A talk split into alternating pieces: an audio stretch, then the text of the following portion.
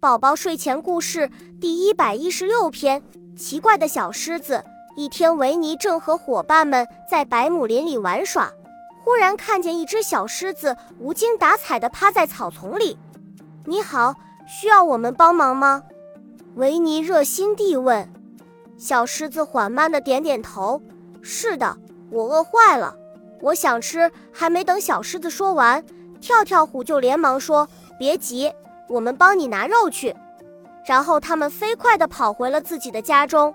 维尼拿了一大根香肠，伊尔拿了一大块火腿，小猪也把他偷偷藏起来的一盒牛肉罐头拿了出来。跳跳虎呢，他把自己最爱吃的腊肉也贡献了出来。他们把食物堆在了小狮子面前，说：“快吃吧，吃完了你就有力气和我们一起玩了。”谁知小狮子连看都不看，对他们说：“我不吃肉，我只吃垃圾。你们看，它打开了肚皮上的一个小盖子，里面亮亮的，空空的。原来它是一只小狮子垃圾车。”小猪问他：“那你怎么到这儿来了？”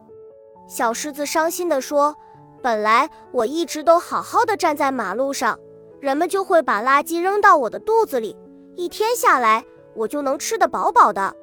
可谁知现在的人们总是到处乱扔垃圾，没办法，我只能自己找吃的。可我又走得太慢了，这不刚走到这儿，就饿得受不了了。维尼同情地拍了拍他的头，说：“我们想一个好办法来帮助你吧。”于是他们找来一辆滑板车，把小狮子放在了上面。